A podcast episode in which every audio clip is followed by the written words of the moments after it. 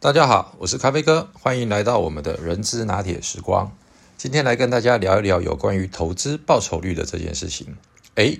讲到投资报酬率，我相信大家的第一个反应就是在财富的部分。从这个去年的疫情到现在，整个的股市呢，已经涨到了一万七千八百多点。那今天又回跌了一些。那各位是不是在投资理财的部分也有所斩获呢？我自己大概算了一下，呃，今年在投资的部分大概有百分之所十左右的这个投资报酬率。那除了这个财富的部分之外，其实我还想要跟大家聊一聊的是有关于其他的几个面向。第一个就是在我们的专业能力的部分，第二个在于人脉的部分，第三个在于自己的健康指数部分。第四个就是我们的亲友关系、亲子关系跟夫妻关系。那最后还有一个就是投资自己在教育学习上面，分为这几个部分。那第一个，我们先来聊一聊有关于跟财富的部分好了。那财富的部分呢，我又把它分成两大重点。第一重点当然就是我们的这个投资理财的部分。呃，各位。我们大部分的人，如果是在民国九十四年以后进入职场的，其实都是适用所谓的新智劳退，也就是雇主会帮我们提拨百分之六到我们的个人账户。那各位朋友，我们自己是不是也有每个月提拨百分之六呢？呃，之前在前一集里面有跟大家提到，其实呢，新智劳退它最大的好处，它就是属于个人专户。也就是呢，它跟目前大家所在聊的，呃，这个劳劳工保险的老年给付即将破产的这件事情是完全两码子事。因为劳新制劳退它是提拨到个人账户，所以它跟劳工保险的额度基金不够是完全不一样的。因为它就是专款专户的放到我们个人的身上。所以呢，我还是在这边再一次的呃。建议各位朋友，如果可以的话，其实每个月百分之六，如果用我们薪水平均是五六万块的角度来看，一个月大概就是三千块上下。呃，看起来并不多，但是实际上如果累积了二三十年之后，它也是一一笔呃不呃蛮可观的数字。那以我自己而言呢，我大概查了一下，二零二零年跟二零二一年到目前为止。呃，这个他们所公布的政府单位所公布的这个投报率，其实在二零二零年高达六点九趴，而在今年到十二月一号为止高达七点三四趴。所以呢，各位你们我们可以想一想，有哪一只股票或者是 ETF，它几乎这几年的投资报酬率超过百分之五的？其实当然蛮多的，但是这是一个具有政府公信力，而且是。能够协助我们节税，因为每个月所提拨的百分之六，它是可以纳入所谓的免税薪资扣除额的部分。那第二个部分呢，除了这个呃劳退薪资的提拨给各位建议之外，还有另外一个就是我们到了年底，大家应该也都会想要了解公司是不是有帮我们加薪或者是发奖金。我提供给各位另外一个不同的观点。各位想一想，如果我们的调薪，呃，用百分之三来算，假设我们的薪水是只有五万块，那么就是调薪一千五喽，那一年就有一万八。各位想一想，目前的定存利率不到百分之一，所以呢，换句话说，一百万一年大概也就拿不到一万块的利息，所以将近两百万的定存大概也就只能够拿到一万八，所以呢。我们想一想，当我们的工作努力，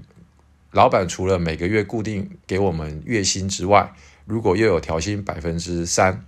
那其实都是比定存利率要来得好。如果再加上年终奖金，透过我们整年度的努力付出，那么这个投资报酬率是更高的。所以，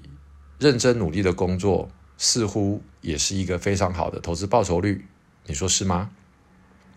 而在整个呃工作努力的过程当中，在我过去的工作，我都会告诉自己，我今年除了完成公司要求的任务之外，在我整个的专业的呃工作范围之内，我有哪些新的技术，有哪些新的能力应该要开始着手学习的。因为唯有增加我们自己新的知识或专业能力，公司它才会依赖我们、器重我们，给我们更高难度的挑战，让我们去完成。那它就会变成是一个正向的循环。而这个投资呢，绝对不能够呃把它呃节省起来，因为这样的节省是最不划算的。我再从另外一个角度来谈一下所谓的教育，或者是叫做自我学习成长好了。各位想一想，在台湾，呃，我们的十二年义务教育，所以呢，其实父母除了基本的吃喝拉撒得供应我们之外，其实在学费是相对非常少的。当然，除非我们念的是私立的小学、中学、高中、大学。但是如果整体平均来看，假设我们的国小到高中都是念公立的，那大学念私立的，那再加上研究所两年，大概这呃十八年下来的教育投资，约莫也就大概在一百万到五六百万左右。而这几百万的投资，能够让我们出社会之后。一个月大概能够有两万八到五万块不等的薪水，你说这样的投资报酬率是不是非常非常的划算呢？所以，呃，我们常常说中呃中产阶级或者是穷人家的小孩最大的投资就是教育，让我们的小孩，让我们的呃后呃往后后辈，让我们的呃新生代再透过投资。来增值他自己未来人生这几十年的职场能力，而往往我们呢，在研究所毕业或博士毕业之后，似乎在这个部分的投资也就稍微的停滞了。那以我个人而言，当我出社会之后，其实我都会每一年固定的去进修一些我认为跟自己工作现在或者是未来有高度相关的一些呃课程。不管是运用公司给予我们的教育训练，或者是自己掏腰包去外面学习，我觉得这些都是必要的投资。您觉得呢？OK，那再来我们就谈一谈关于人脉的这个部分。呃，我记得之前在呃过去的工作，我们会跟很多的供应商，会跟很多的外部合作伙伴有一些呃联系。在这样的过程当中呢，其实这样的人脉的累积，我们要记得一件事情：我们是用共好、双赢的角度来谈这样子的一个合资。不管我们担任的是采购，或者是研发，或者是生产，或者是呃财务 HR，那在这个过程当中，彼此的应对、彼此的互动。都会让我们的对方的合作伙伴留下各种不同的印象跟观感，而在猎头呢，呃，往往在找我们要换工作的时候，某种程度，呃，他也会了解到我们有哪些的合作伙伴之外，其实我发现，往往在转职或者是跳槽的时候，很大一部分都是因为我们跟外部的合作伙伴关系，在合作的过程当中。他深入的了解我们之后，而被邀请到他们那边去担任不一样的职位，也就是可能从甲方变乙方，或者是从乙方变甲方。所以这样子的人脉投资呢，也是不可少的。当然，除了工作上面之外的人脉投资，呃，我也鼓励各位朋友，其实我们可以多参加一些外部的研讨会，或者是外部的很多社团活动，跟我们呃同质性相关。或者是跟产业界不同的其他呃专业的前辈或者是朋友们多一些交流，不仅可以多增加一些产业最新的知识跟脉动，也可以多了解一下现在还有哪些呃新的呃生意模式或者是合作的这个商机。这些其实在未来的无形当中，对于我们的呃个人的知识了解或者是朋友关系，也都能够更上一层。对吧？还有一个其实就是健康。呃，依据这个呃劳基法的规定，其实公司呢每两年哦，至少每两年要帮我们做一次劳工的体检。那当然，大部分的体检都是一些比较基本的项目。呃，蛮多公司其实也针对了这一块，提供了不同的职等、不同的阶级，可能你是科长、经理、呃处长等等，会给我们更多不一样的健康的呃检查的这个项目。哦，预算可能从平均大概在八百一千块，甚至于到高阶主管有两三万块、四五万块的检查项目都有。而这个部分呢，其实也可以供给我们自己做一个很好的参考。怎么说呢？随着年纪越来越大，不管是现在的文明病哦，三高、高血糖、高血脂、高血压等等。也都可能会慢慢的因为工作过于忙碌而忽略掉了自己的健康，而我自己呢，其实大概在十年前就养成了呃固定跑步的运动的习惯，所以呢，我自己一个最基本的指标就是我自己是不是能够跑完呃五公里、十公里或者是半马、全马，那分别是跑多久，呃。当然，这是一个最后的成绩的结果，而在这个过程当中，就可以让我们每天、呃每周实时的去督促自己，为了自己的身体健康，来养成一个固定的运动习惯。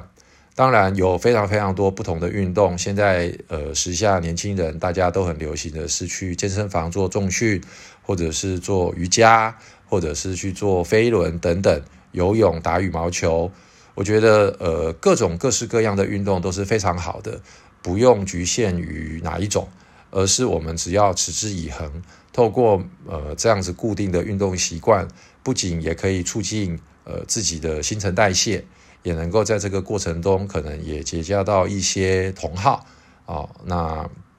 包含可能跟我们自己的呃太太呃或者是先生小孩，我们能够去打打羽毛球啦。游游泳啦，等等，那这些呢，也是另外一种能够促进我们彼此呃家庭关系、亲子关系、朋友关系一个很好的媒介。那最后一个要跟大家聊的就是关于呃夫妻的伙伴关系，或者是我们的亲子关系。其实我到了现在的这个年纪，有很多朋友都跟我一样，小孩都步入了青春期，可能从国中到高中都有。而我们对于青春期的小孩，往往有很多不知道该怎么去跟他们做沟通或者是互动的过程。呃，随着年纪的增长，可能太太也即将面临了更年期，或者是整个的家里的照顾，父母也开始迈入了呃年迈的岁数，可能已经高达七十岁，甚至于是八十岁，他们的家庭的这个。呃，经济状况，父母亲是不是需要我们多一些的照顾，或者是父母亲的身体健康开始也出现了一些比较需要花时间去做检查，或者是呃管理的动作。而在这个过程当中，我们是不是能够每个月至少回家一次，跟父母亲陪陪他，吃吃饭，聊聊天？因为我们常说，老人家其实他们最需要的就是陪伴。